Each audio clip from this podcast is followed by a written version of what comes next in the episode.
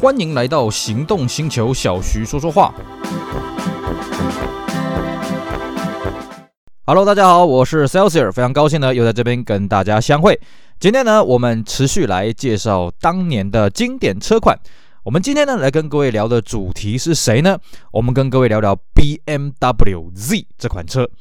好，我相信呢，这个对车有兴趣的人应该都知道了啊，都听过这个 BMW Z 呢，是所谓的敞篷车嘛啊。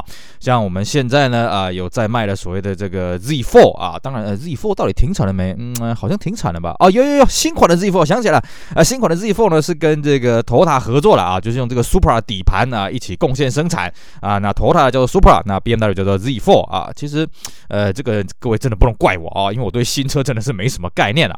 也就是说呢，其实 Z4 呢不会在我们今天讨论的范围之内啊，因为我对这台车的认知，哎，大概就是两千年啊，两呃两千年嘛，呃两千零二年、零三年的那个时候啊，BMW 呢找了几个大导演呢，然后又找了一个好莱坞的男星呢，拍了一系列的这个 BMW 的宣传影片啊，里面呢有 Z4 啊，有 X5，呃有这个 M5，呃有这个五四零啊，还有还有七系列啊，然后拍了一系列那种。短影片啊，我们现在应该叫做微电影啊，在当年还没有微电影这种概念了啊，那里面有出现过 Z4，而且还出现过两次啊。我对 Z4 的认知大概就这么多吧啊。那后来第二代的 Z4，嗯，我是真的是没有什么认知了啊，所以啊，Z4 呢不在我们今天的讨论范围之内。那我们呢来跟各位聊聊 BMW Z 的这款车，我们就从头开始聊吧。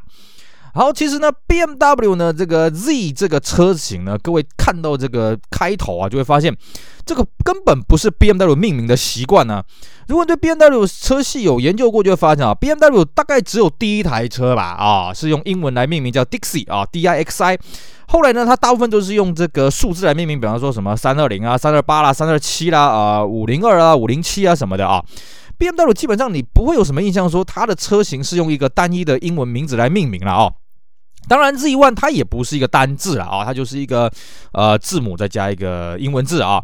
其实呢，这个最早啦，BMW 用这种方式来命名的车呢，嗯，我这样看了一下，嗯，好像还真的是 Z One 哦，因为 Z One 比什么的 M3 啊、M6 都还要早啦。当然，你硬要说的话，哎，还有一个叫做 M One，哎，对，但是 M One 当初了啊，并不是以量产为目标的了啊。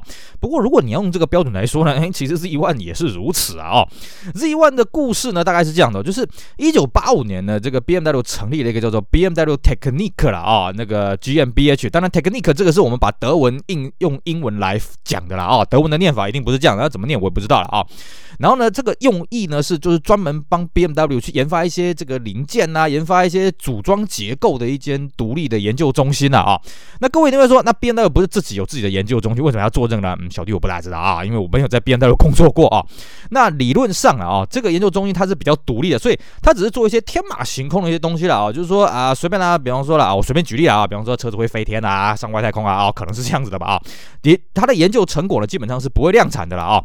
然后呢，Z1 呢，为什么叫做 Z 呢？是因为它代表了德文的这个未来了啊。德文的未来的名称叫做呃 Z U N K U F T 啦。你用英文硬来念就是 z o n k u f t 啊，呃，英文念不太出来啊。然后呢，第一个计划嘛，所以是未来的第一个计划。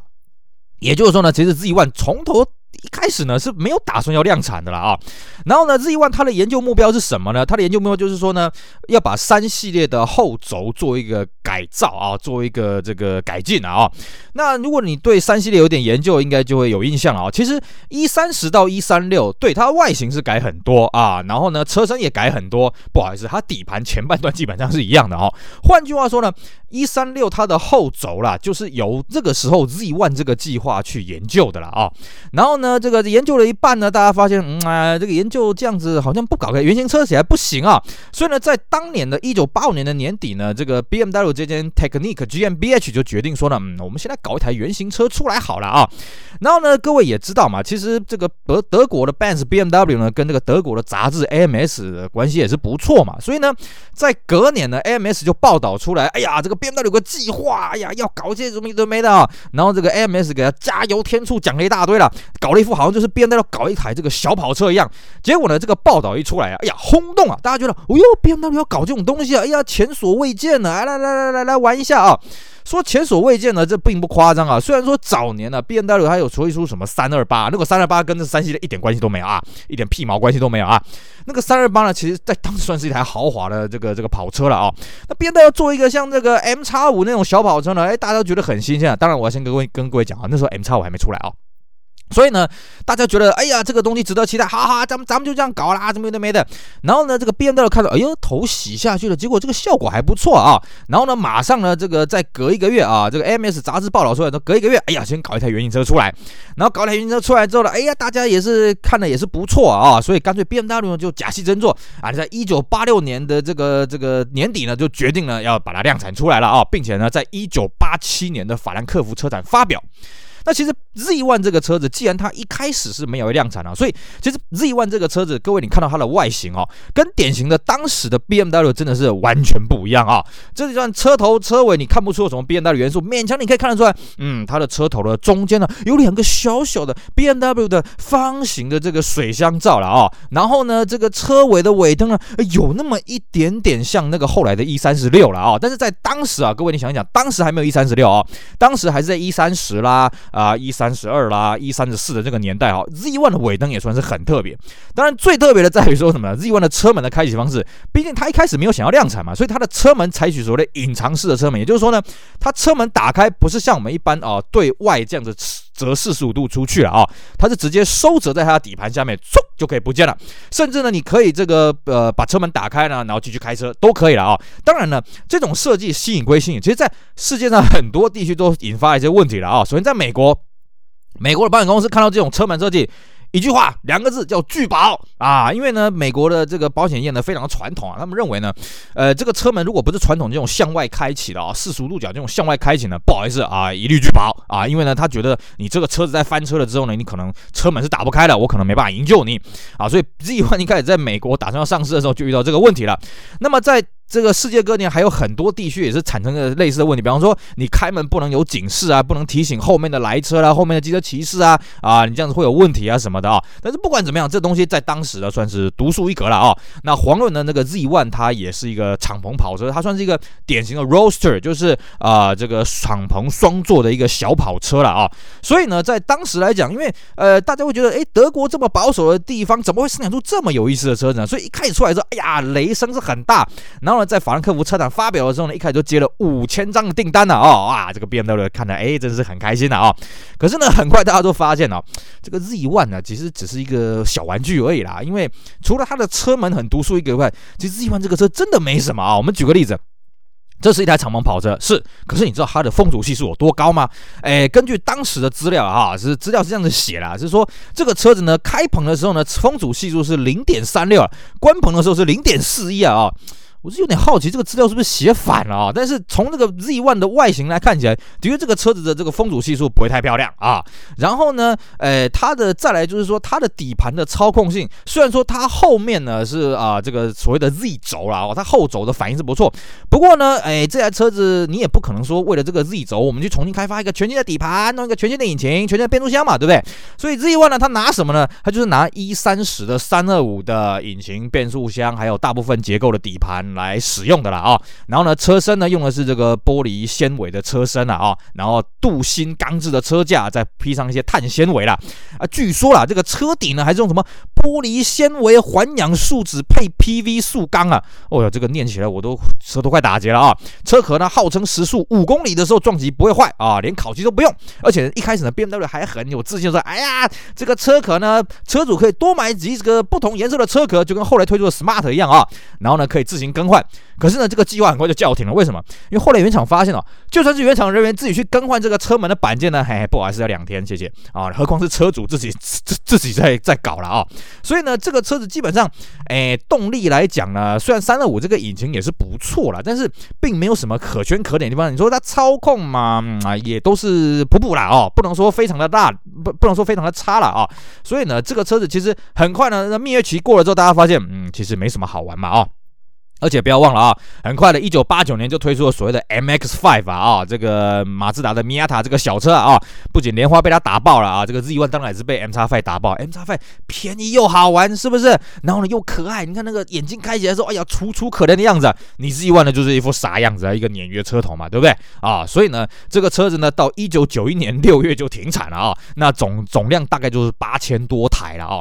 而且呢，这个车子其实我们现在听到 Z1 觉得，哇，这个车子独树一格什么。那不好意思啊，这个车子也曾经经历过一个丑小鸭的一个年代了啊、好，我们怎么怎么讲这个车丑小鸭的年代呢？来。呃，以我们以台湾来讲啊，台湾当年呢，当然总代理范德是不会进这种鬼东西的，因为这种东西呢，这看起来太标新立异了啊。范德光是啊、这个卖这个三系列去对抗当时的平行输入的水货呢，就已经头痛的不得了了。所以呢，当时台湾的这个水货商呢，有一间公司引进了，叫做大家汽车了啊。他算是真的蛮勇猛的。不过呢，大家汽车呢，后来自己也讲了，哎，不是我们勇猛了啊，是因为有客人指明要引进这个车了，哎，他愿意负担这些认证进口的费用啦，哈哈，我们才把它弄进来了啊。那当年的。这个媒体指出呢，当时大家汽车的报价呢是三百三十万了啊！哎，各位会觉得三百三十万好像没什么嘛，对不对？你现在去买新的 Z4 也大概是三百三十万。各位啊，那个是三十几年前的三百三十万，那时候三百三十万可以干什么呢？那时候三百三十万可以买到。那个宾士 W 一二六啊啊，Benz W 一二六的三百 S E 楼还有早早很多，三百 S E 楼大概才卖两百五十万而已啊，基本上这个价格可以买到四二零，但是四二零台湾没有进啊。那以七系列来讲呢，可以买到什么车呢？基本上你除了这个七五零 IL 买不到以外，应该可以买到七四零 I 了啊，所以非常非常贵了啊，也就相当于什么样？你现在大概花五百万的台币去买一台这个这个 z four 啊，你觉得这个真的发疯了啊？然后呢，这台车子据说就这么弄了一台了，而且应该是红色的了啊。如果我的资料没错的话，应该是红色的。好，那这台车子经历过什么样的丑小鸭的年代呢？哎，对，这个车一开始呢，哎，也是很趴啊，也是很这个这个很吸睛。但是呢，哎，很快呢，这个车子蜜月期过了之后呢，就开始流落到中古车市场去了啊。我们现在的资料显示呢，在一九九四年呢，这台车在中古车市场呢，开价还有两百八十九万啊，三百三十万折旧到两百八十九万，基本上没什么折嘛，对不对？可是呢，很简单，这个就四个字叫乏人问津，所以隔年呢就降到两百三十万了啊。然后呢，有没有卖掉，我是不大清楚。但是在九七年呢，我们又看到它再一次出现在中古车市场啊，这时候开价变成一百六十八万了啊，等于说一九九七年不到十年当中呢，它已经折掉一半了啊。然后呢，再来就是呢，呃，一百六十八万还没卖掉啊，所以到九七年年底呢，它已经降到一百三十五万了了啊。等于说这个车真的是乏人问津啊。毕竟在九七年那个时候，你不要说这个 Z One 啊，Z 三都出来了啊，而且更更重要什么，SLK 都出来了。当时 Z 三被 SLK 打爆了，真是范德因为 SLK 的关系不敢进一三六敞篷进来啊啊。根本就不会有人去买这个 Z1 这种东西了啊！那据说了，后来还有人办了一台银色的 Z1 进来了啊！然后这几年，当然陆陆续续台湾也是有些人办这个自备外汇中古车进来了啊！不过这个车子当然了，这个酒越陈越香了啊！这个车子哎放久了，嗯，大家觉得这个车越来越有味道，好像越来越有故事哦。尤其呢，这个后来这个。零零七黄金眼 Z 三呢，慢慢的啊、哦，不是当时啊、哦、啊，是慢慢的把 Z 三这个 logo 越沉越香之后呢，哎，开始有人去注意到 Z one 这个市场了啊、所以呢，现在 Z one 在这个中古的行情当中呢，也算是比较看俏了。不过呢，它前面这二十年当中呢，真的算是一个丑小鸭了啊、基本上大家不太 care 这个车子，而且呢，真的你把这个车子摆在众多 B N W 车上，你会发现，哎，这个车好突兀啊啊，BMW 该有的这个盛行的大型的盛行水箱罩没有。然后呢，BMW 该有的圆头灯呢没有，然后 BMW 呢该有的线条没有啊，反正这个车就是一个很格格不入的车子了啊，就好像那个 BMW 曾经有一款 New Class 啊，这个应该是 New Class 的 BMW 两千，它的头灯也不是圆灯啊，然后是一个呃圆润的，有点像胶囊一样的方灯哦，那个也算是独树一格了。不过这种东西在当代呢，虽然看起来好像不怎么样，可是呢，酒越陈越香哦，它放久了呢，就会让人觉得哎呀，这个东西有意思啊，因为它独树一格嘛，就像我们在看这个九九六刚出来的时候，保时捷刚推出九九六的时候，觉得哎呀，这个车好没有诚意啊啊！你看它就是 Boxer 的翻版嘛，就把九八六 Boxer 把它拉大一点，变成九九六了嘛，是不是？所以呢，各位你看九九七是不是就改为典型的挖眼式头灯，而不是这个九九六这种荷包蛋的头灯呢？所以呢，你可以很轻易的从这个九一的系谱把九九六完全踢掉啊，你九九三直接变成九九七呢，你也不会觉得这个线条有什么太跳痛的状况了啊。可是呢，相对的，过了几年之后，大家再看到啊九九七之后就九九一，然后现在九九二啊，现在下下一代不知道叫什么了啊。然后呢，大家会发现，哎，其实九九六它反正独树一格，有它的味道啊，这就是玩老车的魅力了。当时呢，他可能当过丑小鸭，可是呢，丑小鸭终有一天会变成天鹅。呃，BMW Z1 这个车子呢，嗯，我觉得某程度它现在应该已经慢慢的变成一只天鹅的了啦。哦。好，以上呢就是我们今天的节目内容，跟大家聊聊 BMW Z 这款车。我们首先呢来跟各位聊聊 Z One 这台车它的故事啊，还有它丑小鸭变成天鹅的一个过程。希望大家会喜欢，也希望大家继续支持我们其他精彩的音频节目。我是 Celtier，我们下回再聊喽，拜拜。